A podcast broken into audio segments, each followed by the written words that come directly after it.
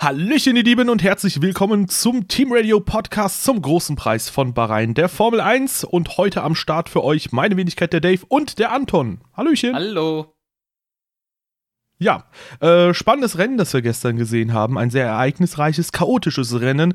Ein Rennen, das zwar sehr viele positive Seiten hatte, aber für den einen oder anderen auch etwas weniger Erfreuliches bereithielt. Und ähm, ja, bereits beim Start gab es einige Sieger und Verlierer und ganz vorne losgefahren. Ähm, am Start ein Verlierer zwar gewesen, aber trotzdem im Qualifying hat er ja ordentlich gewonnen, kann man sagen. Äh, Charles Leclerc mit seiner ersten Pole Position seiner Karriere.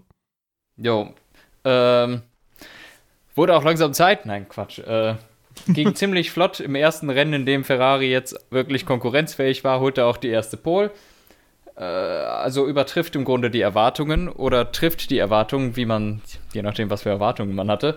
Ähm, auf jeden Fall großartige Leistung von Leclerc. Ähm, Vettel hatte ein paar Probleme im Qualifying, einmal so ein bisschen im Verkehr gewesen und dann äh, sich verbremst, den Reifen ein bisschen kaputt gefahren, musste dann nochmal raus, hatte dann nur einen Versuch im äh, letzten Run, aber dennoch, äh, Leclerc drei Zehntel zu Vettel, das ist schon eine Hausnummer. Ja, und insbesondere, wenn man bedenkt, dass Sebastian Vettel im Qualifying auch sehr schnell ist. Ähm, er hat vielleicht hin und wieder mal eine Saison gehabt, wo er mit Raikönnen nur in Anführungszeichen gleich auf war im Qualifying, aber äh, häufig war er auch als derjenige bekannt, der dann im Qualifying zumindest dem Druck standhält und dann richtig ja. nochmal alles aus dem Auto rausholt, vor allem in seinen Red Bull-Jahren und äh, ja, denjenigen, demjenigen quasi drei Zehntel aufzubrummen und ich glaube, Vettel ist im Moment der Fahrer mit den meisten Poles und Rennsiegen in Bahrain, wenn mich nicht alles täuscht. Es ist wahrscheinlich ist das so. Ja, oder zumindest ist er ist Bahrain eine sehr gute Strecke für ihn, für mhm. Leclerc zwar auch, aber auch für Vettel. Also da trotzdem den Teamkollegen zu besiegen, ist schon mal richtig stark und man kann auch mal dazu sagen, Ferrari ist, was die Pace angeht, was die reine Pace angeht, an diesem Rennwochenende ja sehr stark gewesen. Die haben sich zurückgemeldet und ähm, ja, die waren nicht schwächer als Mercedes, sondern eigentlich ganz im Gegenteil. Ja, und ich würde sagen, Ticken stärker vielleicht. Es war relativ ausgeglichen. Also, sagen wir so, unter normalen Umständen hätte äh, ein Mercedes hätte Hamilton nicht gewinnen können. Ein zweiter Platz wäre dennoch drin gewesen. Das heißt, es ist eigentlich schon ausgeglichen. Ähm, nur der eine Ferrari ist ein bisschen entkommen. Ja, ja, ähm, beim Start jedoch nicht. da ist erstmal Leclerc zurückgefallen. Äh, Vettel und Bottas haben da ähm, richtig, richtig gut, sind da richtig gut vom Fleck gekommen. Mhm. Und äh, Nico Hülkenberg auch. Der ist von 17 losgefahren und war, glaube ich, nach der ersten Runde schon Elfter. Äh, zwei, oh, Positionen, zwei Positionen nur hinter äh, Danny Ricciardo, dem Teamkollegen. Und von da an, gut, am Ende hat man ja äh, quasi dieses diese, dieses Renault-Drama gehabt, wo es quasi auf dem sechsten Platz für Nico Hülkenberg ein DNF gab, auf dem sechsten Platz liegend, aber das war zum einen zwar ein starkes Rennen, zum anderen die meiste Arbeit hat er in Runde 1 schon absolviert da. ja. Ähm, Nochmal zum Start. Allgemein war das so, Leclerc ist schon mal gar nicht gut weggekommen und auch danach hat so in, in der ersten Runde noch ein bisschen die Pace gefehlt, hatte ich das Gefühl. Und ähm, es wirkte so, als seien vielleicht seine Reifen noch nicht im richtigen Fenster gewesen. Und dass ihm vielleicht doch ein bisschen der Druck zu Kopf gestiegen ist, dann auch in der ersten Pole und auch so diese ersten paar Kurven. Ich fand, es wirkte alles so, als ob er sich plötzlich in einer Situation fand und so dachte, Hilfe, was mache ich hier? Mit lauter so großen Namen um sich rum, äh, mit Hamilton, Vettel, Bottas, lauter Leute, die das schon zigmal gemacht haben, von da vorne losführen und ich fahren und ich finde, er fand so, er, er wirkte so ein bisschen unbeholfen, äh, hat sich dann aber sehr schnell gefangen äh, nachdem sich das Kuddelmuddel gelöst hatte, er hatte sogar eine Fast-Kollision mit Hamilton gehabt, also war trotzdem knallhart und ähm, hat dann relativ kurzen Prozess mit Valtteri Bottas gemacht. Ich glaube schon äh, in der nächsten Runde dann direkt an Startziel kassiert und dann extrem schnell die Lücke zu Vettel zugefahren und auch den wieder überholt und von dann eigentlich das Rennen komplett dominiert und es gibt da gar nichts weiter mehr zu sagen. Ja, ähm, ich fand es auch sehr interessant, dass Leclerc ein bisschen zurückgefallen ist. Wie du gesagt hast, zwischenzeitlich gab es fast eine Kollision mit Hamilton, heißt, er wäre fast auf vier zurückgefallen. Mhm. Umso beeindruckender finde ich zum einen die Regularien, zum anderen aber auch Leclercs Leistung, dass er sich eben in kürzester Zeit von drei wieder zurückgekämpft hat auf Platz 1, weil das hat man in den letzten Jahren relativ selten gesehen, dass sich da jemand so wieder nach vorne kämpfen konnte in so kurzer Zeit und insbesondere halt, du hast es gesagt, nicht von ganz hinten oder so, das hat man schon häufiger gesehen, sondern halt eben in der Spitzentruppe mittendrin. Ja. Und das war zum einen fahrerisch sehr stark, zum anderen, natürlich muss man schauen, wie es in den nächsten Rennen läuft, scheinen die Regularien in Bahrain doch ein bisschen was bewirkt zu haben.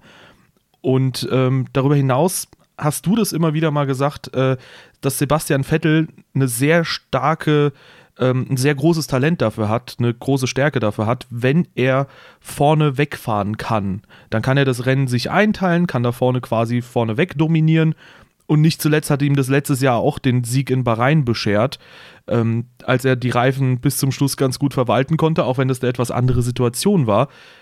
Aber dass man auch einen Sebastian Vettel in so einer Situation unter Druck setzt, auch das fand ich sehr mhm. erstaunlich. War schon stark. Ja, ja in der Tat. Ähm, das, was Vettels Stärke ist in der Hinsicht, ist immer, in, wenn er nach der ersten Kurve oder in der ersten Runde führt, innerhalb von kürzester Zeit einen riesigen Vorsprung rausfahren, der dann im gesamten Rennen nicht mehr aufgeholt wird. Da hat er auch schon mit angefangen und der ist auch schon so ein bisschen davon gefahren, da waren es schon mal drei Sekunden oder sowas. Äh, die konnte aber Leclerc sofort wegknabbern. Da waren die anderen aber nicht zu in der Lage. Und äh, deshalb muss man das auch äh, Herrn Leclerc einfach hoch anrechnen, äh, dass der auch, auch er dem Druck standhält, der bei Ferrari natürlich allgegenwärtig ist. Ähm, also meinen größten Respekt dafür, dass der junge Mann das so, äh, so, so überlegt und einfach flott gemacht hat. Also ich fand das sehr, sehr beeindruckend. Ja, ich glaube, das haben auch sehr, sehr viele andere Leute an diesem Wochenende geteilt. Wurde ja auch Fahrer des Tages, obwohl es am Ende nicht ganz für einen Sieg gereicht hat. Wir kommen auch später noch drauf, warum. Ähm, aber ja, zum anderen kann man auch sagen, also das fand ich halt sehr interessant. Ähm, zum Beispiel Hamilton, der konnte auch durchaus an Valtteri Bottas mal wieder vorbeiziehen. Und ich hatte nicht das Gefühl, dass unbedingt das Überholen vereinfacht wurde, sondern dass eventuell das Fahren ein bisschen schwieriger war, weil man das sehr häufig beobachten konnte, dass in Kurve 1 die Fahrzeuge sich häufiger mal oder die Fahrer sich häufiger mal verbremst haben. Mhm. Auch das Manöver Hamilton gegen Bottas resultierte daraus, dass Bottas in Kurve 1 ein bisschen zu weit rausgekommen ist. Und das fand ich grundsätzlich schon sehr interessant anzuschauen, das Rennen. Oder Leclerc gegen Bottas war, glaube ich, auch so, ne? Ich glaube äh, schon, ja. Das, äh, das, das, fand ich sowieso das, äh, das Beste. Der war eigentlich überhaupt nicht in einer Angriffsposition und zuckt so ein bisschen raus und Bottas lässt sich davon tatsächlich verunsichern, kommt zu weit raus und plötzlich ist, ist Leclerc Zweiter. Also, äh, der, der spielt schon gut mit da mit den großen Namen. Ja, also viele haben auch schon ein bisschen darüber diskutiert, wie es jetzt für Vettel in Zukunft weitergeht. Ich muss sagen, natürlich war eine sehr starke Vorstellung von Leclerc, von dem anderen Ferrari, da kommen wir auch noch mal ein bisschen später zu. Aber äh, grundsätzlich sollte man das auch nicht zu sehr an die große Glocke hängen. Es ist zwar eine starke Strecke für beide Piloten, allerdings muss man auch dazu noch sagen, es ist jetzt das zweite Rennwochenende. Ja. Ich glaube, wir beide sind uns da einig, dass Leclerc oder sagen wir mal Vettel in Melbourne eine schwächere Strategie hatte und Leclerc dadurch erst rankam am Ende aber da muss man erstmal abwarten, wie im Endeffekt doch die Stärke zwischen den beiden Fahrern, ähm, also wer da wo stärker ist und wer sich da im Endeffekt durchsetzen kann. Es war auf jeden Fall schon mal erstmal ein sehr, sehr großer Denkzettel dann für Sebastian Vettel, dass Charles Leclerc einfach im zweiten Rennen dann, ja, stärker ist als er. Man kann nicht mal auf Augenhöhe sagen, er war klar stärker an diesem Wochenende. Ja, ja das war eine andere Liga. Das waren dann ja auch in kürzester Zeit gut zehn Sekunden. Ähm, also Leclerc ist in einer anderen Welt gefahren äh, wie die anderen Fahrer. Ja, wollen wir dann noch die späteren Ereignisse auch direkt zu sprechen kommen oder wollen wir es ein bisschen chronologisch aufteilen? Ich würde es mal ein bisschen chronologisch aufteilen. Okay, dann äh, kommen wir zu der nächsten faustdicken Überraschung, fast schon größer als Charles Leclerc, weil da konnte man es anhand der Ferrari Pace ein bisschen ablesen, dass er so stark sein könnte. Nämlich McLaren, die zwischendurch in Rolle von Carlos Sainz ähm, rangekommen sind an zum einen Max Verstappen und an Valtteri Bottas, die da einen Zweikampf hatten zwischenzeitlich. Und da überraschte mich zum einen die Pace. Man kann es auch später nochmal für Lando Norris bestätigen, ähm, dass McLaren im Moment wirklich einen sehr, sehr guten Aufwind hat, im Aufwind ist. Aber zum anderen ähm, hätte man eventuell ein bisschen mehr von der McLaren Pace ablesen können, wenn Sainz ins Ziel gekommen wäre. Ähm, denn der hat sich da einen Schaden eingefangen mit einer oder durch eine Kollision mit Max Verstappen. Mhm. Ja, du hast recht. Es wäre interessant gewesen, wo Sainz gelandet wäre. Der war auch das ganze Wochenende der schnellere der beiden McLaren. Und da hätte ich gerne gesehen, wo der gelandet wäre. Wahrscheinlich hinter Verstappen im Endeffekt. Ich glaube, ich halte es nicht für realistisch, dass der Bottas oder Verstappen auf Dauer hätte in Schach halten können. Äh, aber in dem Moment jedenfalls war es so. Und ja, dann sind die beiden auch noch kollidiert. Und zuerst sah es meines, aus meiner Ansicht danach aus, als hätte Sainz die Tür einfach viel zu früh zugeschmissen und sei da reingefahren. Im Endeffekt kann man aber auch nochmal gucken, dann aus Verstappens Perspektive sieht man wieder im letzten Moment sich doch nochmal versucht, da irgendwo rein zu prügeln quasi und somit kommt es dann, dass beide an den einen Fleck wollen. Äh, ja, ich weiß nicht, schade meines Erachtens, weil es unnötig war äh, von beiden Seiten. Und äh, gut, Verstappen hat es im Endeffekt nichts gekostet. Ähm, dennoch meines Erachtens die richtige Entscheidung, da no further action zu machen. Es passiert halt, auch wenn es für Sainz natürlich das schlechtere Ende hatte. Ja, Sainz wollte da natürlich keinen Platz lassen, war auch weiter vorne, war beim Anbremsen klar weiter vorne.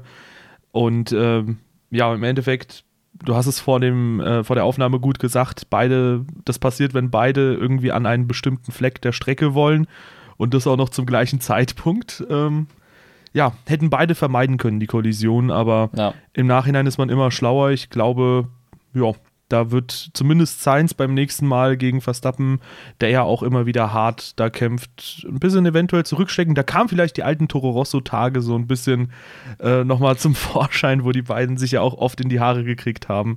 Ja, ja, ich fand es auch ein bisschen verwunderlich so, weil äh, ich weiß nicht, an Sainz Stelle weiß ich, wie der Verstappen reagiert. Die kennen sich sehr gut. Die kennen sich nicht nur aus den Toro Rosso-Tagen, die waren auch noch beide Red Bull Junior äh. Die kennen sich auch schon von davor eigentlich hätte Sainz wissen können, dass Verstappen da reinknallt. Ja, und äh, ich hätte Gen das auch ja. noch aus einer anderen Sicht gesehen. Man kann als McLaren-Fahrer realistisch gesehen wahrscheinlich, du hast es ja gesagt, der wäre hinter Verstappen womöglich gelandet. Also ich würde es mal als ganz, ganz großes Fragezeichen hinstellen, ob Sainz nochmal hätte weiter nach vorne kommen können. Es kann mhm. natürlich sein, aber aus seiner Sicht hätte ich das jetzt einfach so abgehakt, das Rennen, dass man sagt, okay, dann halte ich mich eventuell zurück oder lasse ein bisschen mehr Platz und nehme zur Not den äh, sechsten Platz, glaube ich, entgegen. Jawohl, den Lando Norris dann später dadurch geerbt hat, unter anderem mhm. dadurch. Und äh, Sainz wäre ziemlich sicher dann Sechster geworden oder vielleicht durch das äh, Vettel-Problem sogar noch Fünfter. Stimmt, das kann sehr gut sogar sein, dass der nicht so weit zurückgefallen wäre. Aber seien wir realistisch, das sind Rennfahrer und ich glaube, es ist eine Genugtuung, es wäre eine Genugtuung für Sainz gewesen, einen Red Bull zu überholen. Und zwar nicht den von Gasly, weil den hat er ja sowieso hinter sich, sondern den richtigen Red Bull. Ja, natürlich. Ähm, zum einen auf jeden Fall, zum anderen äh, zeigt zum Beispiel auch Kimi, was man machen kann, wenn man ein bisschen geduldiger fährt. Aber da sprechen die beiden oder da fahren die beiden wahrscheinlich mit einem unterschiedlichen Mindset und mit unterschiedlichen Erfahrungen, die sie gemacht haben. Eben, das ist ja auch so, ich denke, Sainz, der ist immer noch relativ jung. Der möchte immer noch auch zeigen, dass er es kann, dass er nicht schlechter ist als Verstappen, weil er ja, Verstappen ist der, der befördert wurde, er nicht. Und Raikön, der braucht nur wirklich keine Show abzuziehen, um irgendwem zu zeigen, guck mal, ich bin ein toller Rennfahrer. Das, das hat er überhaupt nicht nötig. Mit, wie alt ist der? 65? Nee, 39 oder so. Ne? Der, der fährt jetzt halt noch zwei Jahre da im Sauber und hat seinen Spaß und macht das gut. Und das sind auch zwei völlig andere Situationen, in denen sich die beiden einfach finden. Ja, ich glaube, dass Kimi sogar noch ein bisschen mehr als zwei Jahre fahren wird, aber da, da, da, reden wir noch mal Ende 2020 drüber. Ja, im Moment okay. stellt er sich ja super an, aber ja, ähm, ich glaube, positiv festhalten kann man, dass McLaren im Moment wirklich richtig, richtig gut ist. Und das nicht nur gut, weil die vorne patzen oder so, sondern weil sie wirklich sehr schnell unterwegs sind. Also wenn Lando Norris auf Anhieb etwa da fährt, wo ein Ricardo oder ein Hülkenberg unterwegs sind, die ja auch den Renault-Motor haben und der Renault mhm. scheint ja ähnlich stark zu sein oder ein bisschen schwächer sogar noch, dann ist das auf jeden Fall ein positives Zeichen. Und vor allem, wenn das Auto dann auch noch hält. Ja, ja, Risiken zahlen sich wohl manchmal eben doch aus. Und McLaren ist ein Risiko eingegangen mit diesem radikalen Neudesign ihres Autos. Ähm, was natürlich auch dazu hätte führen können, dass das jetzt erstmal riesen Setup-Probleme gibt, dass sie das Auto nicht verstehen. Aber die scheinen das Auto relativ flott verstanden zu haben. Und somit zahlen sich eben diese Risiken auch mal aus, die McLaren sich in den letzten zwei Jahren nicht getraut hat. Ja, in beiden Qualifyings auch äh, jeweils ein Auto ins Q3 gestellt, in Bahrain sogar beide Autos. Das ist schon ordentlich. Das ist nicht schlecht. Wann hat denn McLaren bitte das letzte Mal zwei Autos im Q3 gehabt? Bitte, weißt du's? Gehen wir zum nächsten Thema. weißt du's? Keine Ahnung. Äh, wahrscheinlich 2000. Australien 2014. ja, wahrscheinlich irgendwann in der Richtung. Ja, nee, aber ansonsten scheint ganz gut zu funktionieren. Der Renault-Motor scheint dann darüber hinaus auch zumindest Power zu haben. Hat man ja anhand von McLaren dann gesehen. Schade, ich dachte schon, du sagst jetzt zu funktionieren. Da hätte ich eingehakt. Ja, ja, ja, ja. Da kommen wir später drauf. Du hast ja gesagt, wir gehen es ein bisschen chronologisch ja, ja, an.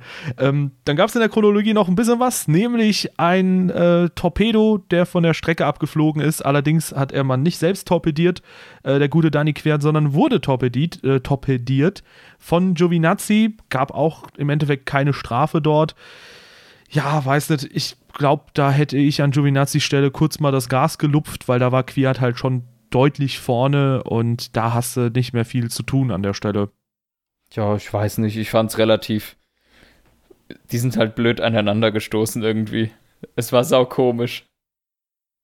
Also irgendwie sah es so aus, dass Giovinazzi ist da und dann wollte er irgendwie doch noch zurückziehen, hat dann gemerkt, es ist zu spät zum Zurückziehen, er war doch noch da und irgendwie sind sie dann aneinander geraten. Das Leben ist hart, würde ich sagen. Ja, passiert. Auch hier würde ich auch sagen, ja. Rennunfall. Ja, klar. Ja, ähm, dann kommen wir mal so ein bisschen zu dem Mittelteil des Rennens, ja. wo es ja so ein bisschen wirkte, als könnte es jetzt langweilig werden. Ähm, da hatte sich nämlich das ganze Chaos mal gelegt. Es wurde aber nicht langweilig. Absolut nicht, ja. Also äh, Hamilton hat den Undercut geschafft gegen Sebastian Vettel, fuhr dann auf den weichen Reifen raus, auf den äh, rot markierten, während Sebastian Vettel und Charles Leclerc jeweils die gelb markierten Reifen dabei hatten. Und ich habe da schon so ein bisschen überlegt, okay, das könnte jetzt interessant werden, wenn Hamilton das schafft, diese Reifen tatsächlich sehr, sehr gut ähm, ja, über den Stint zu bringen, zum einen, also relativ zu schonen und zum anderen natürlich auch die Pace aus den Reifen rauszuholen, dann könnte es durchaus sein, dass der sich da an Leclerc eventuell ranfrisst. Das Gegenteil ist aber passiert. Ja. Er hat nämlich die Position gegen Vettel verloren, wobei ich ich habe mir das jetzt in den Notizen so aufgeschrieben, dass es ein Strategiefehler, äh, Strategiefehler von Mercedes war, dass man ihn hätte auf Mediums rausschicken sollen. Aber ich weiß nicht, ob das wirklich ein Strategiefehler war, weil jetzt auch mal kurz vorgreifen auf den dritten Stint, Hamilton eigentlich zu jedem Zeitpunkt, wenn der Motor beim Ferrari funktioniert hat, langsamer war als Leclerc, mal schneller, mal langsamer war als Vettel, aber auch jederzeit zum Beispiel schneller war als Bottas. Und Bottas hatte im mittleren Stint auch Medium-Reifen, hat aber dann extrem viel Zeit im mittleren Stint zu Hamilton mhm. verloren. Also während Hamilton zwar irgendwann angefangen hat, Zeit zu Vettel zu verlieren und dann wurde er auch von Vettel überholt und Vettel konnte sich ein Vol äh, Polster aufbauen, hat aber währenddessen Bottas auf dem vermeintlich besseren Reifen, wie ich dachte, trotzdem Zeit zu Hamilton verloren. Das war ganz, ganz komisch in der Situation. Ja, ja, ganz verstanden habe ich es auch nicht. Es wirkte aber einfach so, als würde der Mercedes mit den Softreifen nicht so gut klarkommen eigentlich. Also, ich weiß nicht, du hattest jetzt den einen Vergleich. Der andere Vergleich ist eben, dass äh, als Vettel und Hamilton auf unterschiedlichen Reifen waren, war Vettel schneller. Als sie auf den gleichen Reifen waren, war Hamilton schneller. Zumindest zu Beginn des Stints. Aber irgendwann ja, hat was, das ja auch im Mittelsektor. Was danach war, wissen wir ja auch nicht mehr. ja, klar. danach war Hamilton plötzlich ganz, ganz viel schneller in ja. einer Runde. Ja, also sehr, sehr, sehr seltsame Sache. Ähm, Im Endeffekt hat es aber, glaube ich, am Ergebnis, über, also gut, da hat es wirklich überhaupt nichts verändert. Selbst wenn er Zweiter geworden wäre, hätte es, glaube ich, wenig geändert an der Sache. Ja. Ist aber eine sehr interessante Sache zu beobachten gewesen und ich glaube, das wird Mercedes sich noch genauer anschauen müssen, um in Zukunft ja eventuell die Strategien zu überdenken oder eben nicht. Ja, vielleicht hatten die auch nur noch einen Medium-Reifen. Kann genauso sein. Ich habe das nicht so im Kopf. Ja, also sie hatten auf jeden Fall einen frischen Softreifen mhm. noch und ich kann mir gut vorstellen, dass sie sich gedacht haben, okay, nutzen wir dann den frischen ja. Softreifen statt einen gebrauchten Medium zu nehmen. Wahrscheinlich. Könnte sein, ja. Ja, aber auf jeden Fall war dann Hamilton im zweiten Stint schneller. Das war dann sehr stark. Äh, Quatsch, äh, Vettel war Im, im zweiten. Ja, Hä? Vettel war Achso. im zweiten Stint schneller, ja. Sorry. ähm, ja, und dann äh, kam der dritte Stint. Und da hat Hamilton zum einen wieder einen Undercut hinbekommen, nicht, also er ist damit nicht vorbeigekommen, sondern nur rangekommen, mhm. aber das auch, glaube ich, um etwa vier Sekunden oder so tatsächlich, drei, vier ja, Sekunden. Total nah ist der dran gekommen. Der muss eine Outlap dahingelegt haben. Äh, keine Ahnung. So wie Bottas in China letzten Jahres, wo es dann plötzlich einen riesigen Abstand zugefahren wurde. Ja, also das war wirklich mega irritierend. Äh, ich habe jetzt auch gelesen, dass Vettel anscheinend in der Runde, nachdem Hamilton reingekommen ist, noch ein, zwei Schnitzer drin hatte. Kann ich jetzt nicht beurteilen, aber das würde zumindest ein bisschen was davon erklären. Ähm, es war auf jeden Fall sehr, sehr krass, wie, ran, äh, wie stark Hamilton da rangekommen mhm. ist. Und äh, ja, dann kam das, was du jetzt angesprochen hast. Hamilton war im dritten Stint auf gleichen Reifen dann doch schneller. Ja, und, und zwar hat, relativ spürbar. Ja, und hat zu ersten Angriff gewagt. In Kurve 4 müsste es sein. Mhm. Der ist gut gegangen, äh, beziehungsweise da, hat, da ist noch nichts passiert, sagen wir es mal so. Vettel hat stark verteidigt. Also den Zweikampf fand ich wirklich sehr, sehr schön anzuschauen. Das war richtig geil.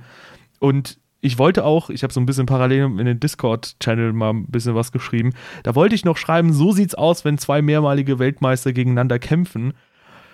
Und in der Runde drauf, ähm, ja, war ich froh, dass ich das nicht geschrieben habe. Hm, wurdest du eines Besseren belehrt quasi. Äh, ja. Mir fehlen die Worte. Da gibt's nichts zuzusagen irgendwie. Ich weiß es nicht. Es, der Herr macht da weiter, wo er letztes Jahr aufgehört hat. Und zwar in Drehern und Schnitzern. Ja, es geht natürlich für all diejenigen, die die Anspielung nicht verstehen, um Sebastian Vettel.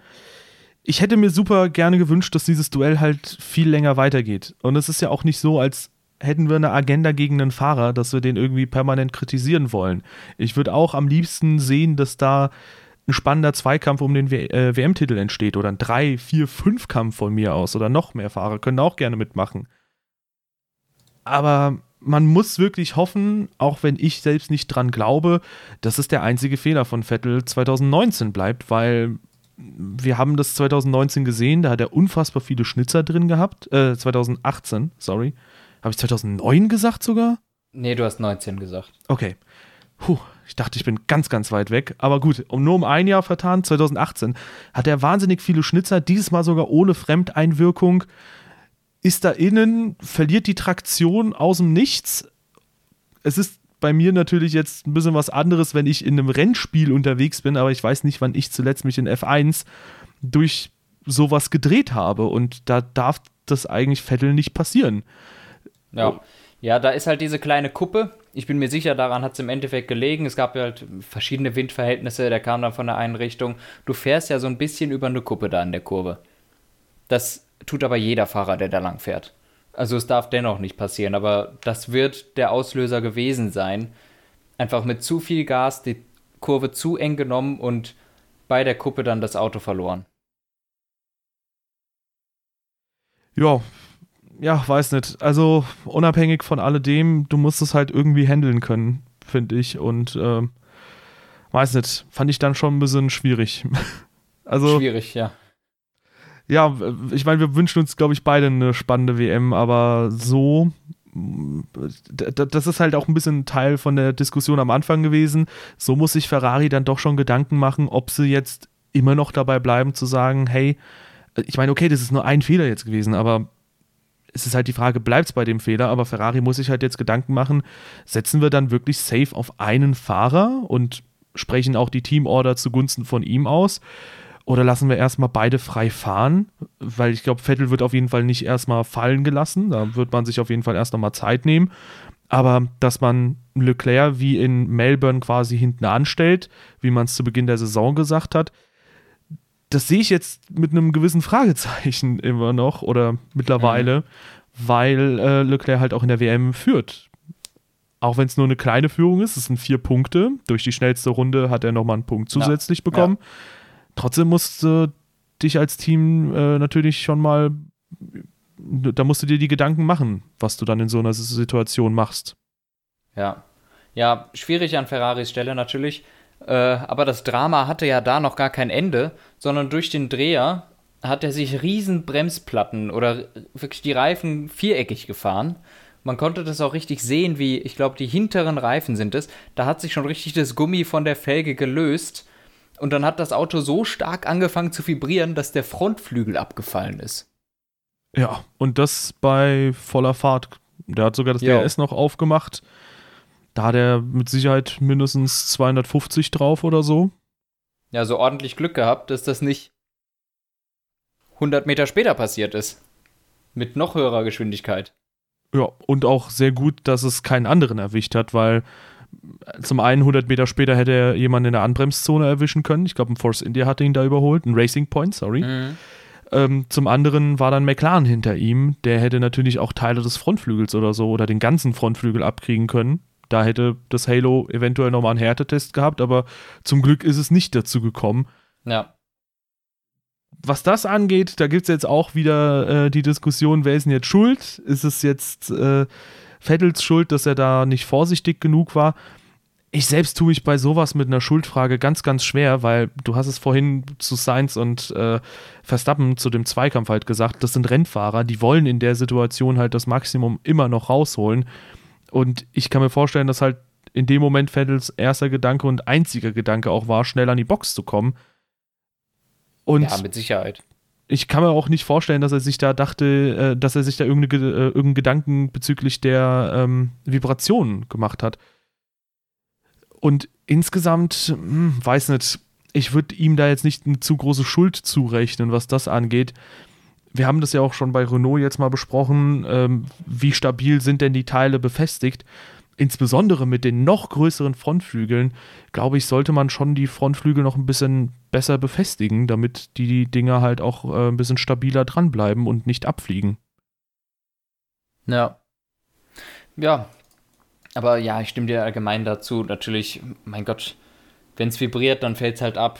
Kann passieren. Ne? Es ist jetzt nicht so, dass, dass du im Cockpit bist und weißt, bei welcher Geschwindigkeit, bei welcher Vibration dein Frontflügel abfällt. Das, so oft testet man das nicht. Also äh, da jetzt für eine Schuldfrage wäre wär dumm meines Erachtens. Da, da gibt es keine Schuldfrage für. Also das ist halt noch dann das Unglück hinten dran. Natürlich hat er sich das selber zuzuschreiben, weil er sich die Reifen platt gefahren hat. Aber kannst jetzt nicht sagen, guck mal hier, der hätte 40 fahren sollen. Dann da lohnt sich dann eher schneller zu fahren, weil so lange dauert es nur auch nicht, einen Frontflügel zu wechseln. Ja, diese komische Wellenform, die dann anfängt, so eine ganz komische Schwingung zu haben, wodurch sowas erst instabil wird. Ähm, da gibt es auch ganz andere Beispiele für. Das hatten wir mal im Physikunterricht äh, bequatscht, als ich noch in der Schule war.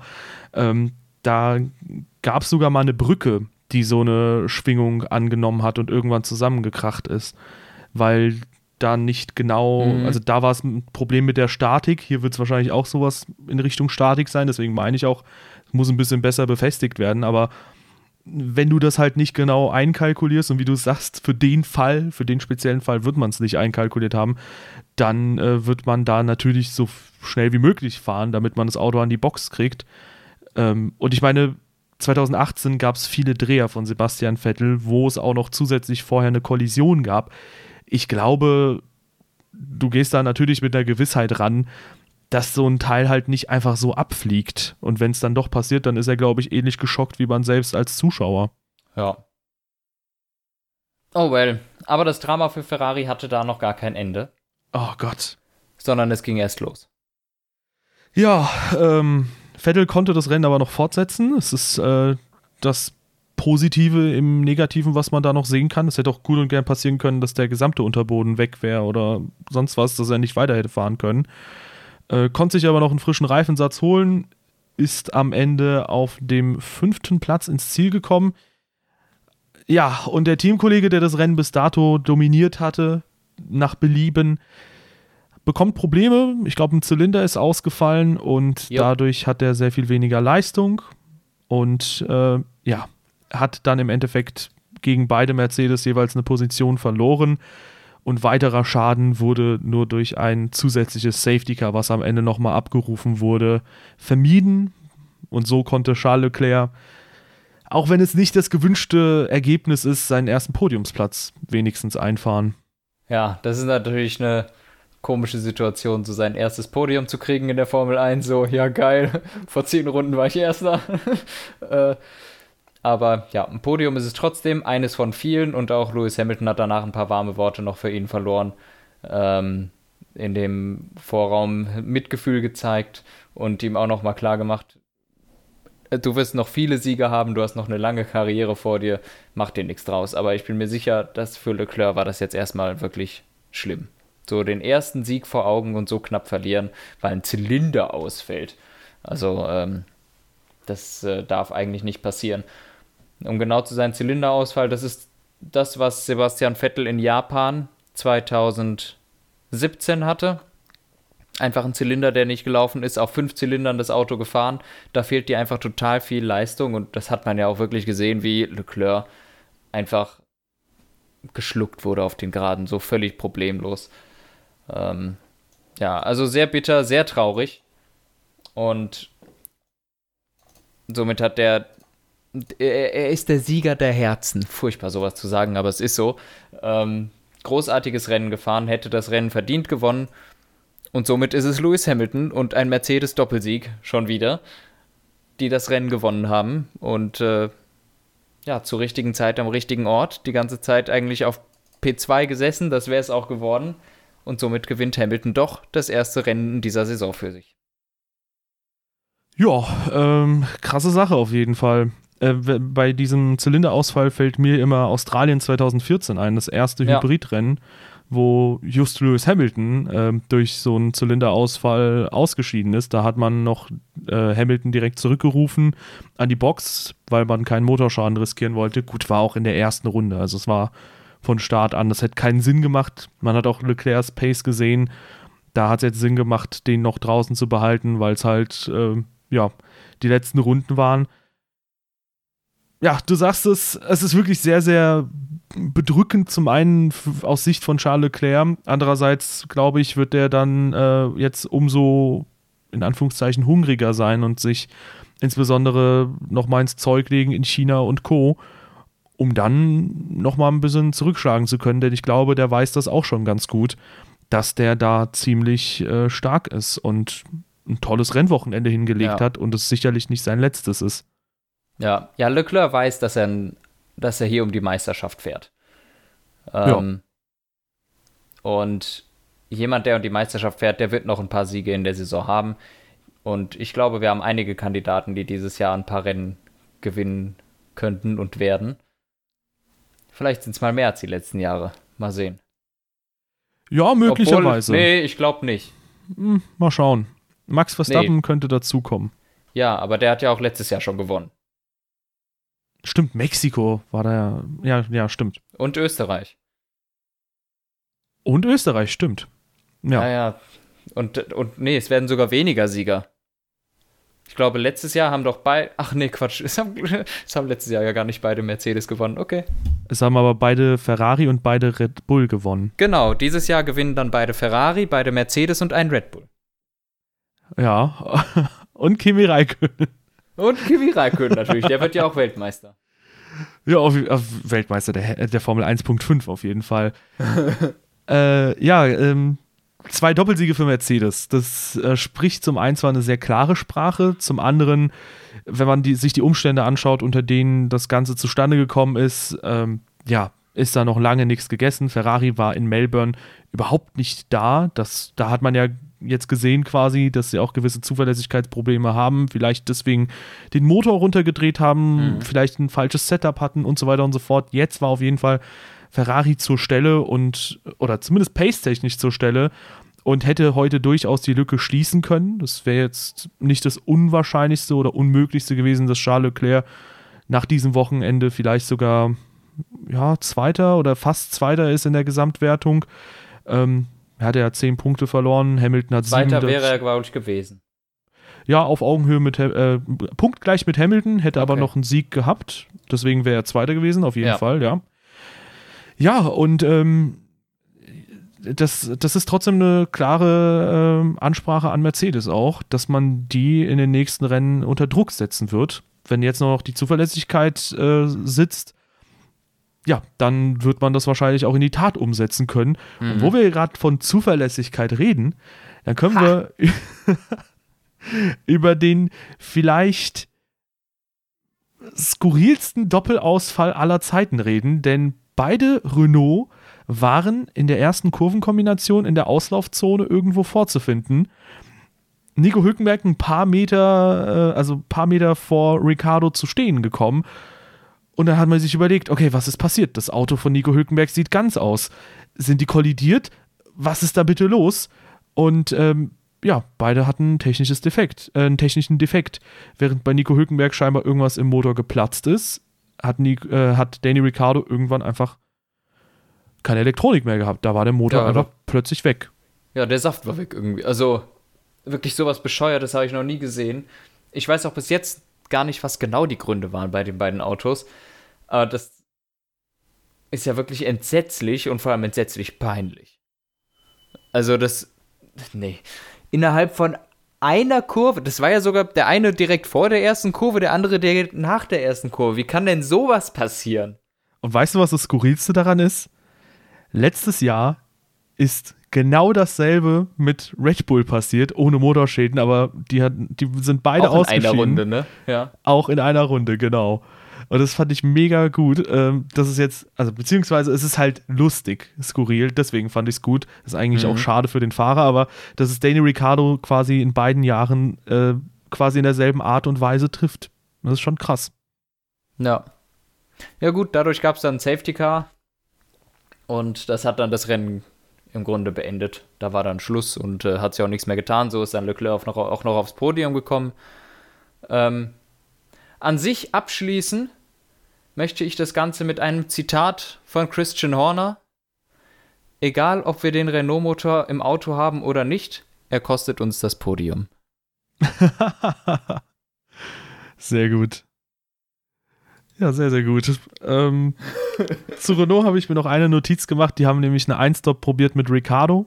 Der wurde innerhalb der letzten Runden nochmal geschluckt von Hülkenberg, unmittelbar bevor es dann für beide quasi äh, das Aus bedeutete. Die waren dann äh, beide raus, aber ja, war auf jeden Fall war Käse. ja, war auf jeden Fall nicht so schnell die Strategie. Zeigt ja auch schon allein, ähm, ja, dass der Fakt, dass Nico Hülkenberg da am Ende nochmal an Ricardo vorbeigekommen ist. Dafür hatte, eine, hatte er eine Führungsrunde gekriegt. Ja, das war auf jeden Fall stark. Dagegen, also ich würde auch lieber eine Führungsrunde haben, statt mehrere Punkte zusätzlich mitzunehmen. Potenziell. Ist Ja. egal, wer mal am Ende eh ausfällt. Ja, ja, gut, stimmt schon, ne? Ja, und äh, haben wir da sonst noch ein bisschen was? Oder? Nö, ich glaube nicht. Ja, dann können wir noch mal ganz kurz die äh, Ergebnisliste runterrattern, wie das Rennen denn ausgegangen ist. Also, wir haben schon mal die Top 3 behandelt. Hamilton vor Bottas, vor Leclerc. Das äh, haben wir zu Genüge schon thematisiert. Dahinter haben wir dann Max Verstappen auf der 4, wo man sagen muss, dieses Wochenende, auch wenn Verstappen zwischendurch Bottas angreifen konnte, war Red Bull schon sehr harmlos. Ja, ziemlich harmlos. Hat dennoch Dumm. gereicht, um vor Sebastian Vettel ins Ziel zu kommen, der sich selbst dann zahlreiche Punkte gekostet hat. Mindestens fünf, würde ich mal schätzen. Denn er hätte womöglich Leclerc auch noch geholt. Nee, sorry, mindestens acht Punkte. Der Acht, hätte Bottas da auch noch gekriegt, auf jeden Fall. Ja, ja. Vielleicht sogar noch, hätte er die schnellste Runde fahren können, weiß man nicht. Nee. Okay, hat sich 8 Punkte gekostet oder vielleicht sogar 15, äh, wenn er Lewis noch gekriegt hätte. Dahinter Lando Norris, der nach einem beeindruckenden Australien-Wochenende auch hier wieder richtig stark war. Mhm. Und äh, da muss ich sagen, der, das gefällt mir, wie der Typ unterwegs ist. Also da möchte ich auf jeden Fall gerne mehr sehen und äh, finde es auch in dem Kontext ein bisschen schade, dass George Russell dann nur in einem Williams sitzt, weil der in der Formel 2 zumindest die Nase vorne hatte. Ja. Ja gut, George Russell können wir gar nicht bewerten da hinten. Das ist, das ist ja lächerlich, was, was Williams abliefert.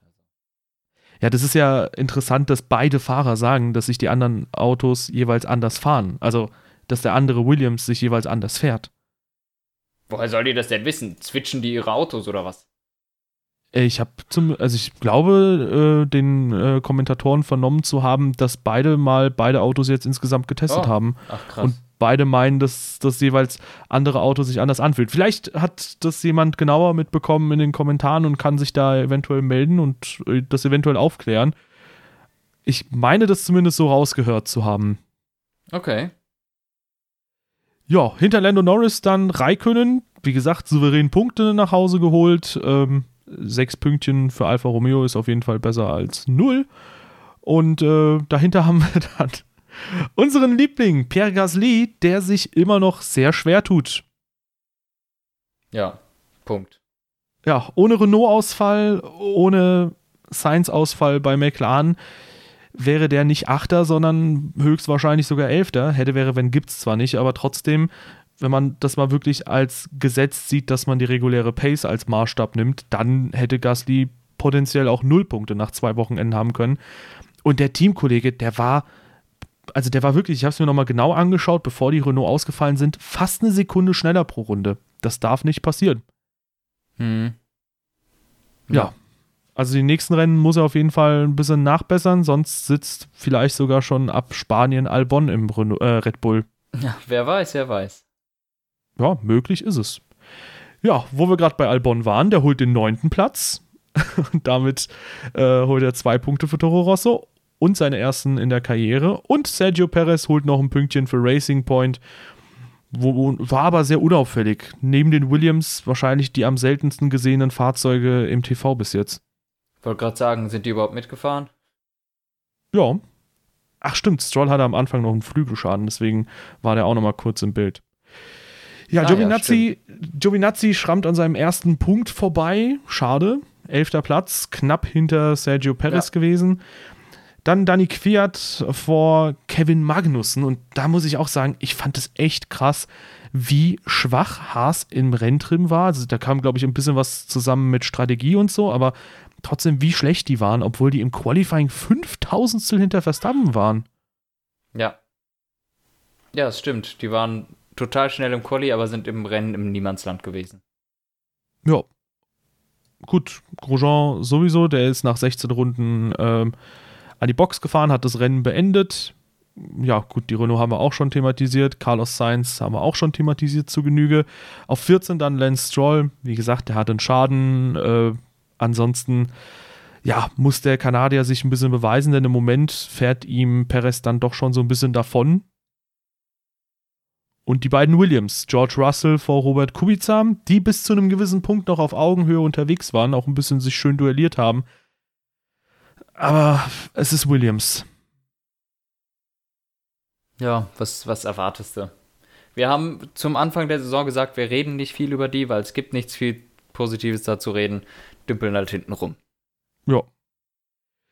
Ja, ein bisschen blöd gelaufen für die. Aber ich fand es schön, dass sie zumindest zwischendurch mal in Punktenähe waren. Ich kann mir vorstellen, dass das so ein Moment ist, wo man durchaus auch mal ein bisschen ja, wieder motiviert wird. Klar, wenn das Endresultat dann ähm, heißt, äh, ihr seid auf den letzten beiden Plätzen, ist trotzdem doof, aber so kommt vielleicht mal ein bisschen Wind in die ganze Chose. In mhm. Baku mhm. kommt vielleicht auch nochmal ein Chaosrennen und da haben sie mal eine Chance auf Punkte. Das wäre ja. cool. Hoffen wir's. Ja, ansonsten hast du noch was? Nö, ich habe nichts mehr. Okay, dann äh, schließen wir die Folge ab, indem wir euch gerne nochmal auf die Social Media Kanäle von uns verweisen. In der Beschreibung ist alles verlinkt, ebenfalls unser Community Discord, auch da könnt ihr gerne joinen.